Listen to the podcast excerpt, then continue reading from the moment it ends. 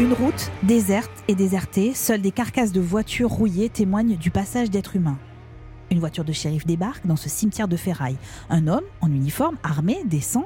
Il tient un bidon d'essence, va jusqu'à une station abandonnée, croise d'autres épaves dans lesquelles gisent des cadavres en décomposition. Et puis un bruit. Une fillette de dos, peluche à la main. Il interpelle, elle finit par se retourner vers lui, le visage à moitié dévoré. Allez, viens, petite.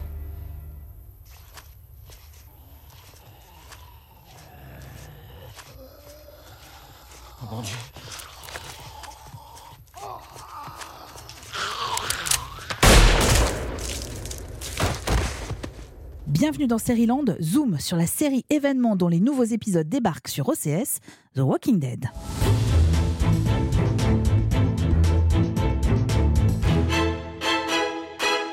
Seriland, c'est le podcast qui vous donne envie de regarder des séries de qualité. Je m'appelle Eva et la scène que je viens de vous décrire date d'octobre 2010. Apparaissait sur nos écrans la série horrifique The Walking Dead. L'homme en uniforme, adjoint du shérif, s'appelle Rick Grimes. Il est l'un des survivants à un virus ayant ravagé la planète. Sur Terre, il reste désormais quelques humains, organisés en clans, et des zombies. Je dis bien des zombies, pas des vampires, des morts vivants, au corps décharné, parfois sans bras ni jambes.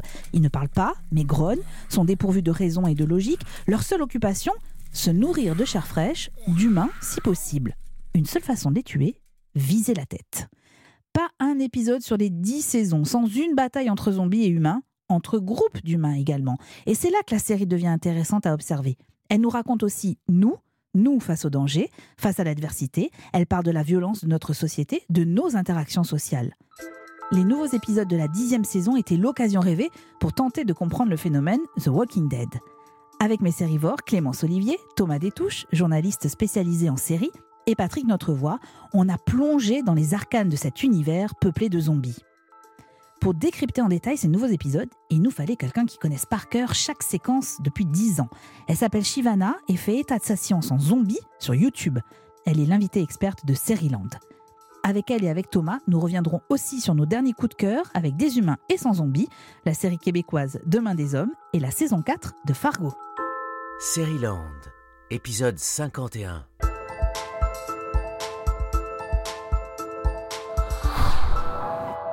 La série de la semaine. Bonjour Thomas Détouche. Bonjour. Je suis ravie de vous accueillir dans Seriland. Les séries, c'est votre spécialité. On vous retrouve régulièrement dans l'excellente émission Le Cercle Série sur Canal+, présentée par Renan Cro. Et on peut vous lire notamment dans Télécable Sat Hebdo.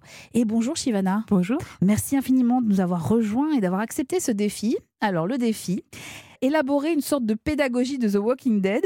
Vous allez essayer de convaincre les plus réfractaires d'entre nous, je me mets dans le lot, de regarder avec intérêt cette série, alors que je qualifierais volontiers. Alors c'est là, je commence par prendre un risque, je risque de me disputer avec vous deux. Pour moi, c'est un peu Game of Thrones chez les zombies.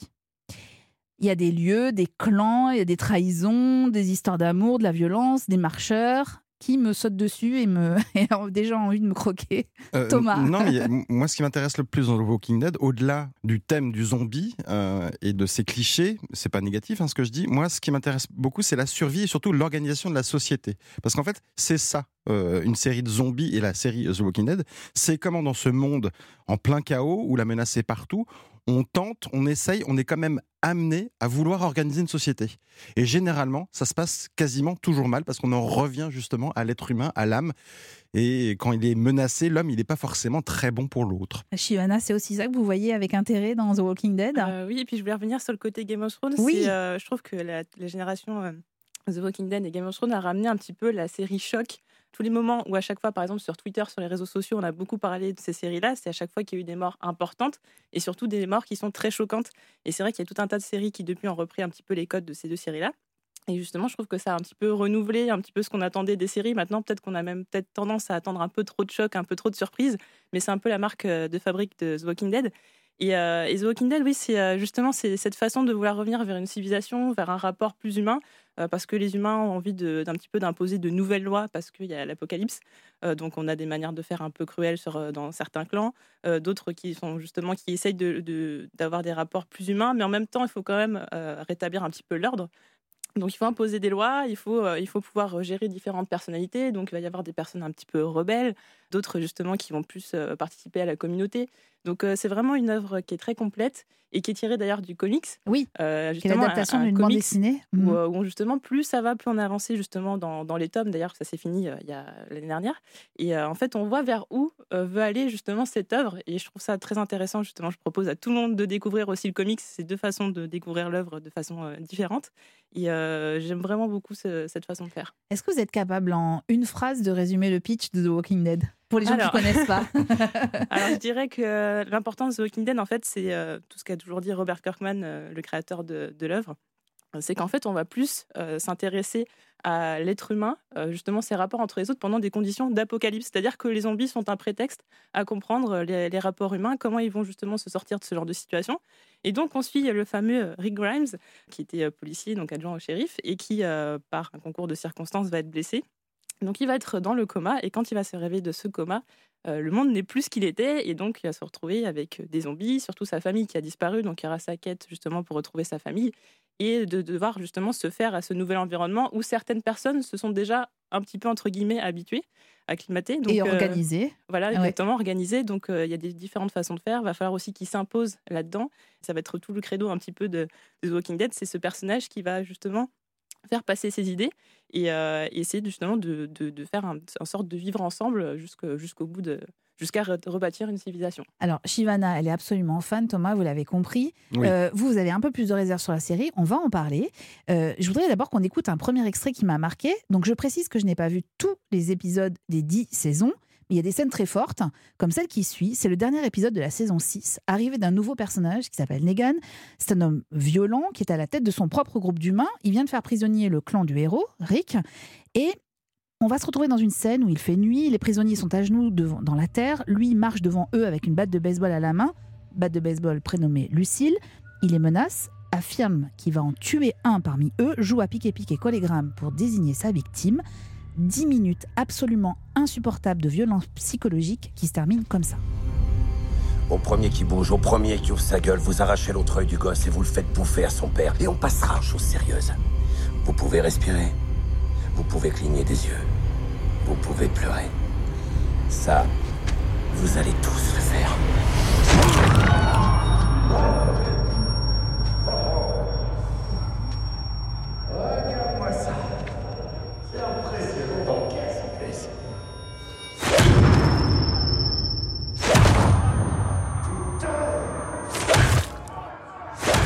Voit Negan tuer quelqu'un, mais on ne sait pas qui c'est et fin de la saison 6. Et donc vous attendez la saison 7 et le premier épisode pour savoir qui a été tué. Thomas, est-ce que vous avez été aussi marqué que moi par cette scène? Euh, tellement marqué d'ailleurs que pour moi c'est le début du divorce justement avec, The, Walking Dead. The Walking Dead. Euh, oui marqué. Alors déjà en termes de mise en scène, euh, je vous invite vraiment à revoir cet épisode parce qu'en termes de mise en scène c'est absolument remarquable. La gestion justement euh, des angles, du suspense et même en fait le, la direction sonore. bon appétit si vous écoutez ça eh oui. pendant Nous que sommes vous mangez. désolés. Nous sommes désolés. c'était absolument remarquable. Et pourquoi pour moi c'était le début du divorce? Parce qu'en fait comme dans toute série, surtout dans une série de bandes on est plus ou moins attaché aussi à des personnages. Et là, je ne dirais pas qui, mais ce personnage-là m'était très cher. Et donc, en fait, il y a un lien en moins qui s'est euh, cassé, enfin un lien en plus qui s'est cassé entre moi et la série, et ça a vraiment été le début de la fin. Et puis, il y a aussi ce côté, c'est à peu près toujours la même chose. On commençait à voir les lignes vraiment de fabrication de The Walking Dead et ça commençait à se répéter. Et en fait, cette construction de saison de Walking Dead, justement, était un peu euh, ennuyeuse, un peu... Euh, fatigante parce qu'en fait on voyait les lignes et euh, moi pour moi ça a été effectivement euh, à la fois le, sommet de The Walking Dead et le début de la descente de mon côté. Shivana pour vous ça a été quoi cette scène? Ah, Cette scène c'était alors je, la connaissais parce que j'avais déjà lu le comics mais du coup j'attendais avec grande impatience et, et, le cliffhanger en plus fait que l'attente est incroyable parce qu'en fait ce qui est assez drôle c'est que on ne sait jamais comment ça va être adapté. Il y a beaucoup de différences. Vous avez beau savoir, vous avez beau avoir lu le comics, vous savez vraiment pas ce qui va se passer parce qu'il y a quand même des adaptations. Qui dit adaptation dit euh, transgression ou en tout cas. Euh, on n'est pas forcément fidèle à, l'œuvre totalement. Quoi. On a des personnages qui ont survécu alors qu'ils, dans le comics, ils étaient plus là depuis le début. Euh, d'autres, c'est le contraire. Donc vraiment, il y a toujours cet effet de, de, suspense. Et du coup, on était tous à théoriser. Et je trouve que justement, je vais revenir un petit peu à Game of Thrones, mais toutes ces séries-là ont créé un effet de théorie où tous les internautes vont théoriser sur qui va mourir, ce qui va se passer, ce genre de choses. Donc ça a créé encore plus un phénomène autour de ça. Et cette scène était absolument, absolument insoutenable. C'était fait de tension, on avait l'impression de souffrir avec les, personnages, les acteurs ont fait une performance qui était juste incroyable. Et l'épisode d'après continue encore dans, dans ce mal-être, dans cette tension. Oui, parce qu'il faut attendre, en fait, on va, ça on peut le dire, il faut attendre la fin du premier épisode de la saison 7 pour savoir réellement qui a été tué. Et il joue avec nos nerfs pendant tout l'épisode en question pour euh, nous faire croire que c'est un tel et pas un tel. Euh, c'est assez euh, insoutenable, mais c'est un suspense incroyable. Je suis tout à fait d'accord avec vous, Thomas, sur la mise en scène. C'est fou, hein. ils ont réussi vraiment à créer, ah à créer quelque chose d'une tension absolue. On peut ne pas être attaché à ce personnage, j'ai envie de dire son prénom, non, non. ce personnage, mais en fait, même si on n'est pas attaché, la gestion vraiment de la tension, la, gestion en fait du découpage, du montage et des angles, j'y reviens beaucoup, c'est extrêmement important. Et ça crée en fait une scène d'une efficacité et d'une tension, et on en sort épuisé, nerveusement épuisé. Ah bah merci, je, suis un peu rassurée par, euh, ce que vous venez de dire, parce que je croyais que c'était que moi. On, a, souvent accusé The Walking Dead de faire un peu l'apologie de la violence. Vous en pensez quoi, Shivana? Les mêmes critiques d'ailleurs pour Game of Thrones, hein, pour euh, continuer dans le parallèle. Alors c'est vrai que par exemple, l'épisode 7, euh, l'épisode, pardon, premier épisode de la saison 7, ça a fait polémique aux États-Unis. Donc, du coup, c'est vrai qu'il y a un petit peu de tendance courant saison 7 à être un petit peu édulcoré. On essayait plus trop de faire de mort, on essayait de rester un petit peu plus calme. Mais euh, je trouve que ça respecte euh, très bien l'œuvre de base. Et encore, même, c'est plutôt doux par rapport à certaines choses qui se passent. Euh, dans, le comics, Ok. Ah, le comic, il, faut, faut, y aller. Hein. Il faut y aller aussi. Ah, hein. visuellement, c'est assez, assez gore. Bon, eh bien, je vais m'arrêter. Je, vais m'arrêter là. Moi, j'ai déjà un peu vu la série. Je vais m'arrêter avec ça, avec ces zombies-là. Je vous propose un autre extrait, alors qui est très calme par rapport au précédent. Saison 3, épisode 3. Deux personnages féminins, Michonne et Andrea. Elles découvrent une communauté euh, dans le village de Woodbury qui est dirigée par un homme appelé le gouverneur. Andrea lui fait plutôt confiance. Michonne, elle, est très méfiante. Je lui fais pas confiance. Pourquoi T'as déjà fait confiance à quelqu'un Oui. Alors donne-lui un jour ou deux, c'est tout ce que je te demande. Le temps qu'on remette de l'ordre dans nos idées. Mes idées ont toujours été en ordre. Sauf quand Milton t'a demandé qui étaient tes deux rôdeurs. J'ai cru que t'allais lui planter ta fourchette dans l'œil. Ça le regarde pas. Ça me regarde pas non plus, hein Sept mois ensemble. Et après tout ce qu'on a enduré, j'ai toujours le sentiment que je te connais à peine. Désolée, c'est la vérité. Je veux dire, tu connais absolument tout de moi et... Tu en sais suffisamment. Ces rôdeurs étaient avec nous durant tout l'hiver. Ils nous ont protégés. Et tu les as décapités sans aucune hésitation. Ça a dû être. C'était plus facile que tu le crois. Alors, j'ai choisi cet extrait, Shivana, parce que je voulais que vous nous parliez de la place des femmes dans The Walking Dead. La série est née il y a plus de dix ans. Or, ces dix dernières années ont quand même été marquées par une montée en puissance des mouvements féministes et les séries, elles se sont faites l'écho de ces changements au sein de la société. Est-ce que The Walking Dead a suivi ce mouvement?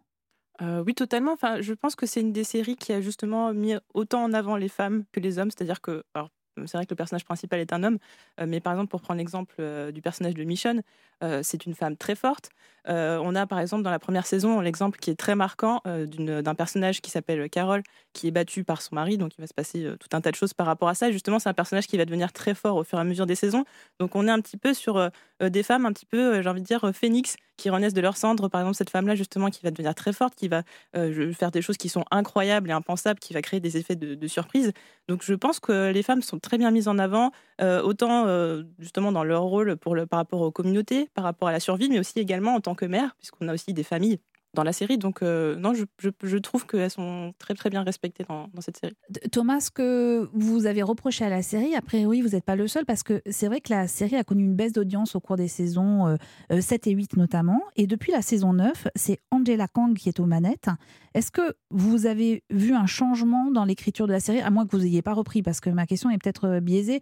Mais... Je, reprends de temps en temps, parce que pour le travail, je suis obligé de, de, me tenir un petit peu au courant. Est-ce qu'il y a un vrai changement? La série, elle est sur les rails depuis tellement longtemps que c'est quand même difficile en fait de faire des changements de direction. Alors il y a des petites teintes comme ça à droite à gauche, il y a un focus mis plutôt sur euh, pas forcément une thématique mais plus plus sur un personnage. Donc elle arrive par petites touches à s'adapter justement à la direction que veut lui donner euh, la, la showrunneuse. Mais le train il est déjà parti, c'est difficile vraiment de C'est comme un gros paquebot. Pour lui faire changer de direction, c'est quand même très très long et lent. Et c'est justement euh, peut-être le problème de The Walking Dead, c'est que ça dure depuis trop longtemps. euh, d'une certaine manière, 10 saisons, au bout d'un moment, il y a de l'usure, il y a de la Et il répétition. faut savoir finir, c'est compliqué. Hein eh oui. Faut- surtout quand une série a beaucoup de succès. Alors, vous l'avez dit, effectivement, elle a moins d'audience. Ça reste quand même un énorme, une énorme production euh, et un énorme, une énorme source de bénéfices pour beaucoup de gens. Donc, comment arrêter une série qui, qui Et génère vous, en plus, vous allez enlever du travail à Shivana si on En plus, arrête la, je je série. voudrais. Vous avez envie que ça s'arrête, Shivana, ou Bah, pas? la, la- la fin a été annoncée du coup pour la Pour saison 11. 11e, c'est ça, ouais. Euh, mais euh, je préfère qu'une série se termine euh, quand il le faut. Peut-être que ça aurait dû peut-être effectivement se terminer avant, parce que c'est vrai que les saisons 7 et 8, euh, on a l'impression d'une saison 7 s'étire, qui est ouais. étirée. Euh, du coup, que ça s'arrête en saison 11, je trouve que c'est peut-être un poil trop tard, mais euh, je pense qu'ils auraient pu aller encore plus loin et capiter. Et encore, euh, justement, continuer sur cette lancée, parce qu'il y a toujours des fans, il y a toujours une grosse base dessus. Mais je pense que justement, c'est le bon moment pour s'arrêter. Et de toute façon, on arrivait à, à la fin du comics aussi, donc ils ont essayé de suivre quand même la ligne. Et à côté, il y a tout un tas de spin-offs, donc de toute façon, Voilà, dans c'est tous ce que les j'allais vous demander. Ils ont continuera. trouvé le filon aussi, c'est ce que vous vouliez dire, peut-être Bah, Thomas en fait, Je vous ai coupé la fat- parole. Oh, Excusez-moi. Ouais, je- non, non, il y a une sorte de fatigue généralisée aussi qui se ressent. Il y a Walking Dead, il y a Fear the Walking Dead, il y a euh, Qui Walking sont des Dead séries dérivées, en qui fait. sont hein. deux spin-offs. Euh, il y a une sorte de fatigue. Et en plus, ce qui est un peu problématique, j'ai envie de dire, c'est que The Walking Dead et Fear the Walking Dead, c'est à peu près la même série. Il y avait un petit truchement au début de Fear the Walking Dead qui était intéressant, mais ensuite, ça devient à peu près la même chose. Il y a par contre un positionnement différent avec World Beyond, qui est le- la deuxième série euh, dérivée, qui pour le coup relance un peu la machine, même si on voit quand même euh, les rails. Alors, dans celle-ci, dans celle dont vous venez parler, en fait, on suit les enfants qui sont nés dans cette communauté, hein. Enfin, c'est- dans cette, dans cette période post-apocalyptique. Et c'est pour le coup un positionnement extrêmement intéressant, c'est le monde d'après qui est encore présent. C'est que les zombies sont encore là. Mais c'est cette génération qui a grandi dans ce monde déjà infesté de zombies. Comment ils sont, ces ados, parce que c'est surtout centré sur des ados, comment ils sont psychologiquement, comment ils sont humainement, comment ils ont C'est intéressant, ouais. C'est extrêmement intéressant. Comment on vit dans le monde d'après, avec tout ce qui s'est passé, tout ce qui se passe encore. Ce positionnement-là est extrêmement intéressant et je le trouve, pour le coup, plutôt intelligent, plutôt que Fear the Walking Dead qui était. Allez, je vais être un peu méchant, mais c'est quasiment du copier-coller. On va essayer en fait d'avoir deux séries qui vont rapporter plein de thunes. et, et voilà, c'est un peu ça. Vous êtes d'accord, Shivana? Euh, alors pour, pour Fear the Walking Dead, en fait, ça, on voit vraiment le tout début de l'apocalypse. Donc on voit les, les- les personnes en situation de, de panique totale. euh, on comprend pas ce que c'est, des personnes qui se transforment alors qu'ils sont, alors qu'elles sont mortes. Euh, donc il y a tout, cette- tout ce moment-là. Et effectivement, à un moment donné, il y a une petite cassure où ça devient un petit peu redondant et c'est un petit peu du déjà vu. Là, pour le coup, la dernière saison, je trouve qu'on est reparti sur des bonnes bases. Justement, on reprend les codes qui ont fonctionné pour The Walking Dead, qu'on n'utilisait plus trop justement pour faire The Walking Dead. Et World Beyond, malheureusement, je suis pas trop fan, mais c'est vrai que le principe de base est intéressant, surtout qu'en plus, ces adolescents ont grandi dans un milieu euh, sécurisé, parce qu'ils sont dans une espèce d'université. Et donc, euh, ils vont découvrir le monde extérieur qu'ils ont connu un petit peu quand ils étaient petits, mais pas plus que ça. Et en fait, on leur apprend, on leur donne des cours pour euh, survivre face aux rôdeurs, ce genre, ce genre de choses. Oui, on les appelle les, rôdeurs. Euh, et, et du coup, le postulat de base est intéressant. C'est dommage, malheureusement, que par la suite, ça se casse un peu la figure. Donc, vous l'aurez compris, on parle quand même d'un monde où les gens tentent de survivre, hein, des survivalistes, comme on dont on entend beaucoup parler en ce moment dans la société américaine. Donc, c'est aussi ça qui est intéressant avec The Walking Dead, même quand vous aimez pas ce genre de série, c'est que c'est un regard porté sur la société, la société américaine notamment, qui est extrêmement euh, intéressant. Thomas? Le, le zombie, c'est un révélateur. Ouais, complètement. C'est juste un. Enfin, juste. Excusez-moi les zombies dehors. Mais- Vous n'êtes pas que Vous allez vous faire manger, vous allez oui, voir. je pense que. à bientôt. Euh, non, mais c'est un révélateur. Déjà, c'est un discours politique. C'est une figure politique, vraiment, le zombie. Quand on y pense, c'est quand même une, une personne qui n'a plus son libre arbitre, qui n'a plus d'humanité et qui n'a plus de conscience. Ça fait réfléchir en termes politiques. Et deuxièmement, c'est un révélateur de la nature humaine. Qu'est-ce que vous faites quand vous voyez un zombie, c'est-à-dire littéralement vous, face à vous? Il y a les instincts primaires qui animent le zombie. Quelque part, on est déjà en train de se projeter dans le zombie. Et puis, deuxièmement, on l'avait un peu évoqué, c'est un révélateur de notre nature humaine. Bien sûr. C'est extrêmement intéressant. Comme quand l'homme est face à une menace, qu'est-ce qu'il fait? Est-ce qu'il devient meilleur? À travers sa soif de survie Est-ce que l'homme est prêt à tout et donc même au pire? Et au final, est-ce que l'homme n'est pas condamné à devenir un monstre face à un zombie? Donc ça, c'est des, choses qui, qui, qui font partie du genre zombie. Oui, tout à fait. Alors moi, ce que j'aime beaucoup dans la série, c'est que c'est vrai que quand vous prenez les premiers épisodes, donc qui ont été créés euh, il y a une dizaine d'années, on voit des méchants et des gentils. Sauf que ces méchants et ces gentils vont se transformer en gentils et en méchants, et ce que je veux dire, tout s'interfère en fait. Et en fait, c'est la noirceur de l'âme qui est auscultée, je trouve, dans The Walking Dead, ce qui est extrêmement intéressant.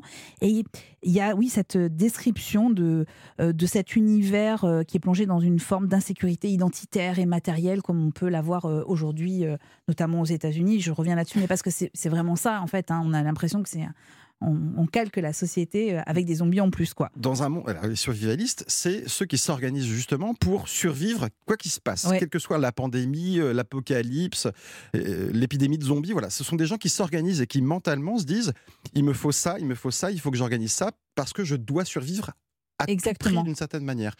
Ben, The Walking Dead, c'est ça, avec en plus un truc que je trouve extrêmement intéressant The Walking Dead. Encore une fois, c'est une série politique dans le sens où elle, euh, ça montre des humains en train d'essayer d'organiser une société. C'est en fait le confort matériel. Oui. Il y a une sorte d'obsession pour le confort matériel euh, dans la série, alors que euh, ensuite je peux comprendre. Je, serais sans doute exactement de la même manière. On a besoin de chauffage, vous savez, dans la vie par exemple. Le, chauffage, c'est ça, c'est ça. Mince, ma facture. Euh, non, mais il y a ce besoin de matériel et de revenir à, en fait, à une sorte de vie normale. On parlait de Woodbury, justement. C'est un village euh, comme Où tout va bien. Oui, c'est ça, c'est vrai. Ouais. Exactement. en fait, ils sont, ils sont nomades pendant euh, la plupart de la série. C'est vrai qu'il y a toujours cette quête d'avoir un chez-soi, d'avoir le confort. Alors, bon, des fois, on va expliquer qu'ils ont électricité par certaines choses, euh, qu'ils arrivent à avoir du confort parce qu'ils vont trouver quelque part d'établi qui est déjà euh, bien fait. Mais c'est vrai que du coup, il y a des personnes qui ont un petit peu lâché en cours de route parce qu'ils aimaient bien ce côté nomade le côté recherche. Et, une fois qu'ils trouvent, alors qu'ils trouvent ou pas, puis des fois ça dure pas très longtemps, une fois qu'ils trouvent ce qu'ils ont besoin, bah, certaines personnes ont tendance un peu à se désintéresser de la quête en fait. Ils sont plus là pour la quête que euh, pour finalement le, ce qui va arriver au final. Et oui, on aime bien les aventuriers, et puis dès que les aventuriers deviennent des gens comme nous, forcément, c'est un peu moins intéressant. quoi. Moi, je, je, peux vous faire une petite confidence. Moi, quand j'ai commencé à regarder Walking Dead, je me suis dit le soir, qu'est-ce qui se passe si demain il y a une épidémie de zombies? Où est-ce que je vais? Est-ce que je reste dans mon appartement qui est au cinquième sans ascenseur C'est peut-être compliqué. et pour avoir l'électricité, il faut que j'aille absolument trouver un, groupe générateur. Enfin, plein de trucs comme ça. Et c'était marrant parce que j'étais en train de me dire, bah, moi aussi, si je devais survivre, qu'est-ce que je pourrais faire? Dites-moi, Thomas, en parlant de ça, je voulais qu'on en parle après, mais autant qu'à faire, faisons-le maintenant quand même, c'est difficile de ne pas transposer euh, The Walking Dead à la situation qu'on vit un peu aujourd'hui, parce que c'est un virus de grippe hein, qui, euh, qui a décimé la population dans The Walking Dead. Euh, c'est ça, c'est une grippe. Hein, on ne sait pas trop, en vrai. Il y a une espèce de running gag par rapport à ça, par rapport au créateur. En fait, il donne tout le temps des fausses pistes. Et en fait, on essaye de, de mettre dans différentes séries, puisque c'est le cas dans Fear the Walking Dead, The Walking Dead et World Beyond, des petits indices par-ci par-là, mais il, il, nous a fait comprendre qu'on ne saurait jamais vraiment la réalité du, du, virus. En tout cas, il y a un virus. Oui, voilà. Voilà, un truc qu'on vit euh, apparemment actuellement. Donc, euh, est-ce que vous avez regardé la série tous les deux autrement depuis qu'on est en période euh, Covid? Bah, Clairement oui, c'est quand même difficile en fait de déconnecter son cerveau et notre vie de tous les jours de ce qu'on regarde. Justement, ça les deux se nourrissent. Donc forcément, quand on regarde The Walking Dead ou des séries où il se passe vraiment un choc, on va dire mondial, il y en a plein. moi, il y, a une série auquel je pense beaucoup qui s'appelle Last Man on Earth, qui est littéralement le dernier homme sur Terre et c'est un gars qui en fait est le seul survivant, ce qu'il pense, sur Terre après une épidémie qui a ravagé tout le monde. On va s'apercevoir qu'il n'est pas seul. Mais euh, j'y pense souvent, comme j'y pense à, Walking Dead, c'est effectivement, il y a un parallèle à faire. Alors, est-ce qu'il y a des réponses à prendre dans Walking Dead? Je serais beaucoup plus mesuré. On va dire que non. Et euh, Mais effectivement, ça, forcément, ça reflète ce qu'on vit. Donc, en fait, c'est beaucoup de nous qui projetons ça dans, les séries, dans cette série-là, pour le coup. D'ailleurs, en parlant de Covid, on va découvrir sur OCS les nouveaux épisodes de la saison 10. Ce sont des épisodes qui ont été tournés en période de Covid. Vous, qu'est-ce que vous attendez de cette saison 10 Alors, Déjà, juste pour parler des conditions, justement, ils, ont, ils ont utilisé beaucoup moins de figurants, parce qu'il y a pas mal de figurants. Donc, je suppose qu'on va avoir pas mal d'images de, synthèse et, tout ça. Donc, euh, ça, c'est quelque chose qu'ils ont l'habitude de gérer. C'est vrai que ça a été compliqué. Euh, par exemple, le dernier épisode, celui qui était censé être le dernier épisode, donc l'épisode 16, du coup, a dû être décalé parce qu'ils n'ont pas pu finir tout ce qui était euh, post-production. Donc, c'était un petit peu délicat. Après, pour ces épisodes-là, c'était un peu la surprise parce qu'ils avaient annoncé ça un petit peu au dernier moment. Euh, on va être beaucoup sur l'introspection des personnages, on va pas être trop sur des événements un petit peu choquants, euh, spectaculaires, ça va être plus de l'introspection et euh, combler un petit peu des trous scénaristiques qu'il qui y avait dans cette saison 10 et même, et même auparavant. Retour de personnages marquants également, donc je suis je suis vraiment, j'ai vraiment très hâte de voir tout ça, puis surtout ça été focus sur certains personnages que j'aime beaucoup, qui sont très nuancés et qui va permettre un petit peu de comprendre pourquoi ils sont plutôt gentils, plutôt méchants. Enfin, qui sont vos personnages que vous aimez tant? Alors, dans ceux qui restent, euh, je dirais Negan, euh, ensuite euh, Daryl. Negan et Daryl. On va écouter la bande-annonce de cette saison 10. You can go on home. He asked how his daddy died. I told him that a bad man killed him. And he wanted to know if that man got what he deserved.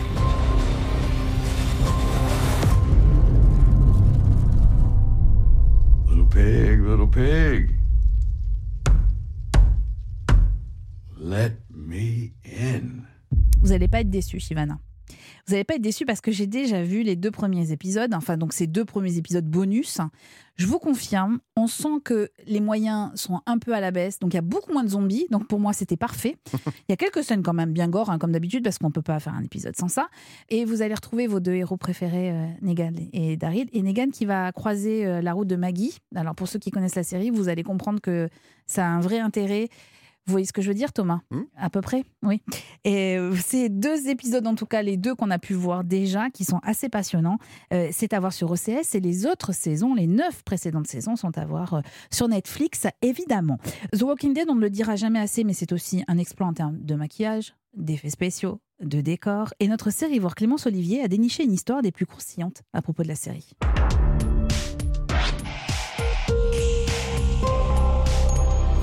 L'aparté de Clémence.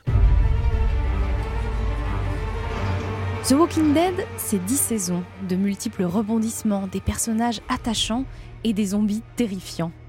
Ces corps en état de décomposition, aux mâchoires apparentes, aux yeux gorgés de sang, ces êtres qui grognent et n'ont qu'un objectif, se nourrir de chair humaine, ils sont diablement crédibles. Et ça ne tient pas qu'au maquillage et aux effets spéciaux. Non, si les zombies de The Walking Dead nous font si peur, c'est parce qu'ils ont été à bonne école, à la zombie school exactement. Là, vous devez vous demander de quoi je parle. Je vous rassure, la Zombie School, ce n'est pas une formation farfelue que je viens d'inventer, c'est une école qui existe vraiment. Elle a été créée par Greg Nicotero, le responsable des effets spéciaux et maquilleur de The Walking Dead, qui est aussi l'un des scénaristes et réalisateurs de la série. Cet homme, c'est une pointure dans son domaine. Il a travaillé avec le maître de l'horreur, John Carpenter, ou avec Tarantino sur les films Kill Bill. Et si les créateurs de la série ont fait appel à lui, c'est justement parce qu'il ne prend pas les choses à la légère. Il est perfectionniste. Ces monstres, et il peut y en avoir plusieurs centaines par épisode, il les veut les plus effrayants possibles. Ça passe par le maquillage, les costumes, mais aussi bien sûr par l'attitude des rôdeurs. Et c'est pour cette raison que ce fan du genre horrifique met en place dès le début de la série une formation spéciale dédiée aux figurants. Cette école, elle a deux objectifs, caster les comédiens et les comédiennes qui ont le plus de potentiel, mais aussi bien sûr faire d'eux des zombies crédibles.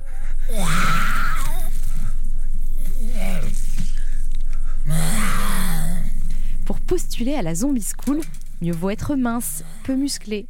Et plus on voit les os, mieux c'est. Car pour les costumiers, c'est plus facile d'installer les prothèses sur ce genre de silhouette. Une fois qu'on est sélectionné, on est testé sur la pratique. Là, l'idée, c'est de trouver le zombie qui est en soi. Et pour le faire sortir, Greg Nicotero a ses méthodes. Il le raconte dans le making-of de la série. On auditionne leur démarche et ensuite on leur fait faire toute une série d'exercices. Par exemple, on les fait marcher dans une direction et ensuite on utilise un signal sonore pour les faire bifurquer et accélérer d'abord lentement, puis de plus en plus vite. On a un autre exercice qui consiste à les faire asseoir sur une chaise et à se lever d'un coup. Et puis on a la course d'obstacles des zombies. On les fait marcher au milieu de chaises, se déplacer au travers. Euh, C'est vraiment euh, très marrant, très fun à regarder. Pendant les cours de zombies, Nicotero livre aussi quelques conseils. Un bon rôdeur a les épaules affaissées, ne tend pas les bras devant lui comme le ferait la créature de Frankenstein.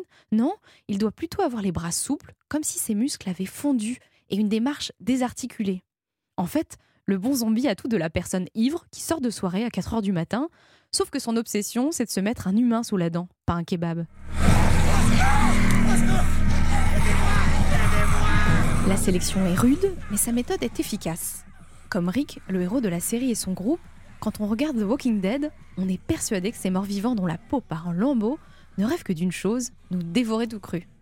Sans ce réalisme, pas sûr que la série aurait pu devenir le phénomène que l'on connaît, avec des millions de fans à travers le monde, mais aussi de nombreuses séries dérivées.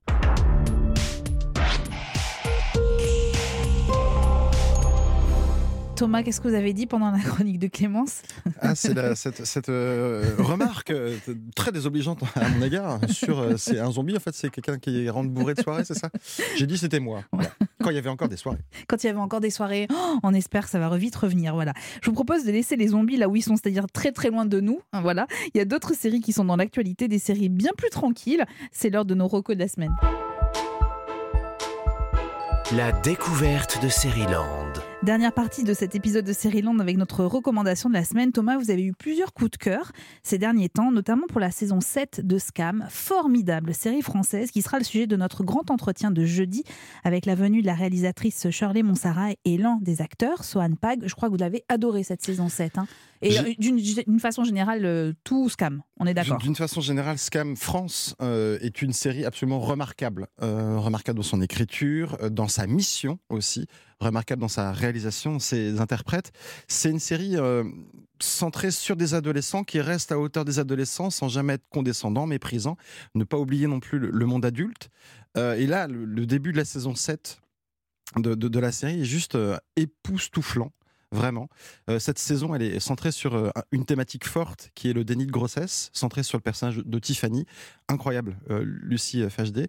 Et il y a d'autres, bien évidemment, thématiques et d'autres personnages. Mais là, ce qu'on voit avec cette saison 7, ce début de saison 7, est d'une qualité assez bluffante. Voilà. Alors, J'ai- C'est difficile de trouver oui. parfois les mots. Non, mais je suis d'accord avec vous parce qu'elle est extrêmement émouvante aussi, Ouais. cette série.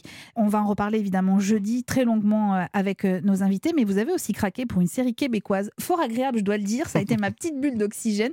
Shivana, vous irez voir ça. Ça s'appelle Demain des hommes. C'est à voir sur TV5 Monde. Le pitch en un mot, c'est très facile pour le coup. C'est dans une petite bourgade québécoise. Euh, la saison de, de hockey junior euh, va commencer et on suit justement les membres de cette équipe de, de hockey junior euh, Bah dans oui. cette petite bourgade qui vit quand même pour, pour, Pour, le hockey. on est bien d'accord. Extrait du premier épisode, on est dans les vestiaires de l'équipe de hockey de Montferrand, donc c'est la bourgade en question. Présentation du nouveau gardien d'origine russe. Première affaire, on dit bienvenue à notre euh, nouveau gardien, Oleg Petrenko. Alors, Oleg, euh, il parle russe, il parle anglais, il parle français aussi, ouais, mais c'est certain que si vous dites que vous avez tampé un gars avec un hip check, puis qu'après ça, vous allez wheeler à pas coast to coast avant de vous faire clipper solide, ça se peut que là, il cache pas tout de suite, de suite, OK? Il va vous demander quelle langue vous parlez. Alors, Deuxième affaire. on rit dans le studio parce qu'évidemment, on comprend rien.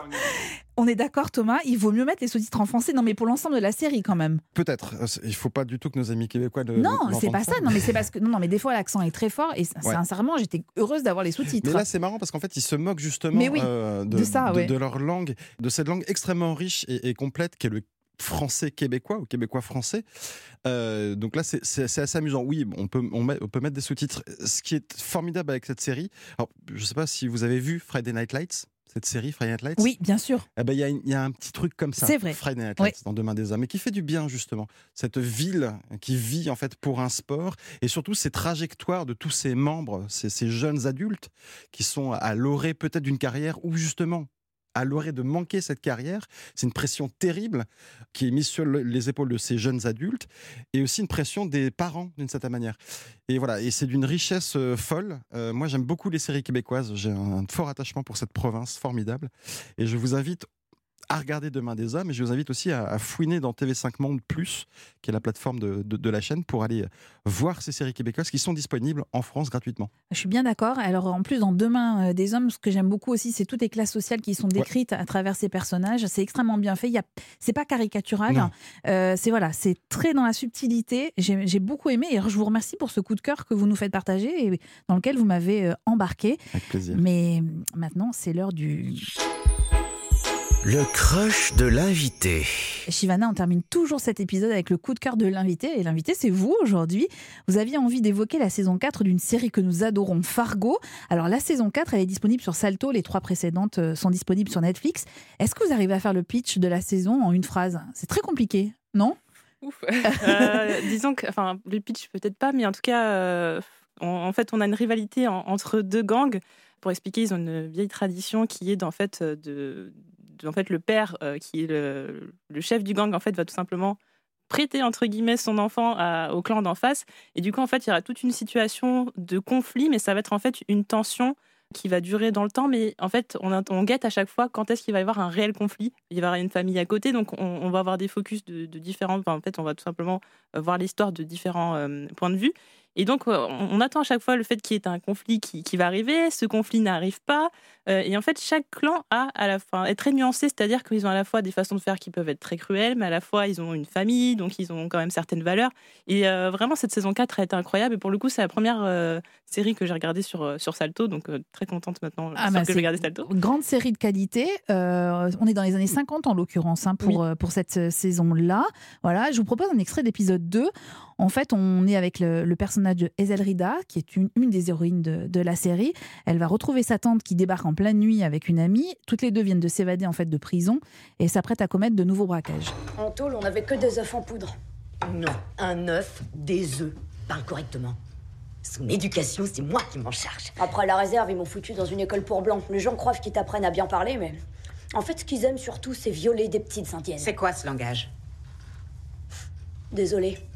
J'ai mal dit là. J'aime bien cet extrait parce que donc elle parle des indiennes violées. Elle-même est indienne, donc on, comprend qu'elle a vécu euh, euh, cette situation. C'est vraiment des, oppositions de clans, comme vous le disiez. Euh, oui, alors les, Italiens, voilà, les Italiens face aux Noirs. Il y avait eu les, Irlandais avant. Et c'est limite un peu celui qui va être entre guillemets. Enfin, il joue un petit peu là-dessus. C'est oui, mais moi j'ai vécu plus de plus de choses. Enfin, on était plus maltraités en tant que communauté. Mais non, en fait, c'est plutôt nous. Et ils jouent tous là-dessus. Et du coup, à un moment donné, ça devient même plus justifié parce qu'en fait, ils sont un tel niveau de cruauté, euh, de, violence, qu'en fait, euh, on sait même plus pour qui euh, prendre parti. Et justement, l'écriture a été juste dingue.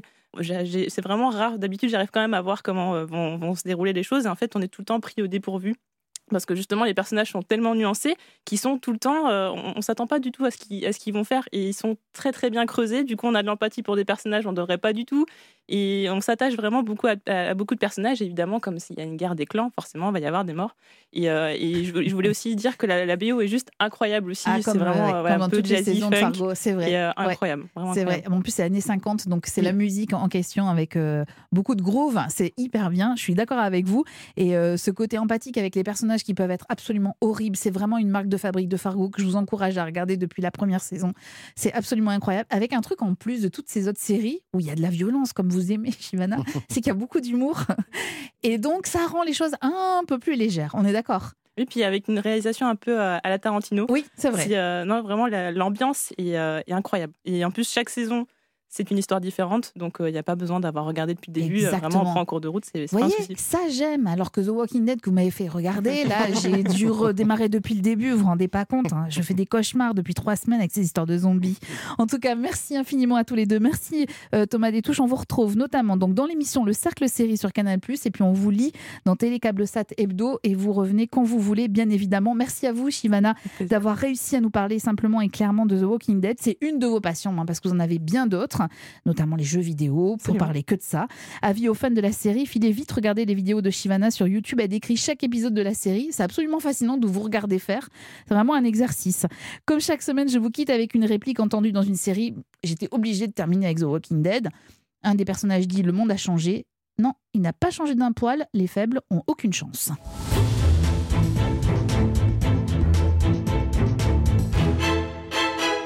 Dans le prochain épisode de Série je vous propose un grand entretien avec Shirley Monsara et Sohan Pag. La première est réalisatrice de la septième saison de Scam et le second joue le rôle de Max dans cette série française à voir absolument sur France.tv. Série est un podcast Europe 1 Studio produit par Timothée Magot, réalisé par un fan de The Walking Dead, Kevin Ousti, et préparé en coulisses par l'équipe composée de Clémence Olivier, Thomas Détouche, Magali Buteau et Salomé Journeau. Si cet épisode vous a plu, le prochain vous séduira, j'en suis certaine. Restez à l'écoute et surtout parlez-en autour de vous, commentez. Faites-nous part de vos retours. Le groupe Facebook de Seriland est là pour vous aussi. Et puis n'hésitez pas à nous attribuer des étoiles sur les plateformes de podcast. Mais attention, dans Seriland, la règle ne change pas. Pas de spoil. Et puis abonnez-vous. Comme ça, on ne se quittera plus.